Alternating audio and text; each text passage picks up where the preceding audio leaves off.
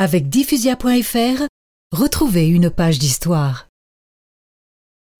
Le corps de M. Vincent, le vieux prêtre du songe de ses 18 ans, est transféré de la cathédrale Notre-Dame de Paris à la chapelle des Lazaristes qu'il avait fondée rue de Sèvres, non loin de la rue du Bac.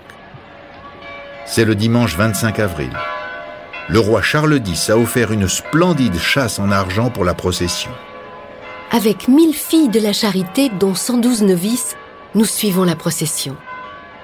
À travers la vitre du reliquaire, je vois le visage recouvert de cire de Saint Vincent de Paul, avec sa petite barbe blanche, sa calotte noire et son sourire qui réconforte. Le roi est là, entouré par la foule des Parisiens en prière.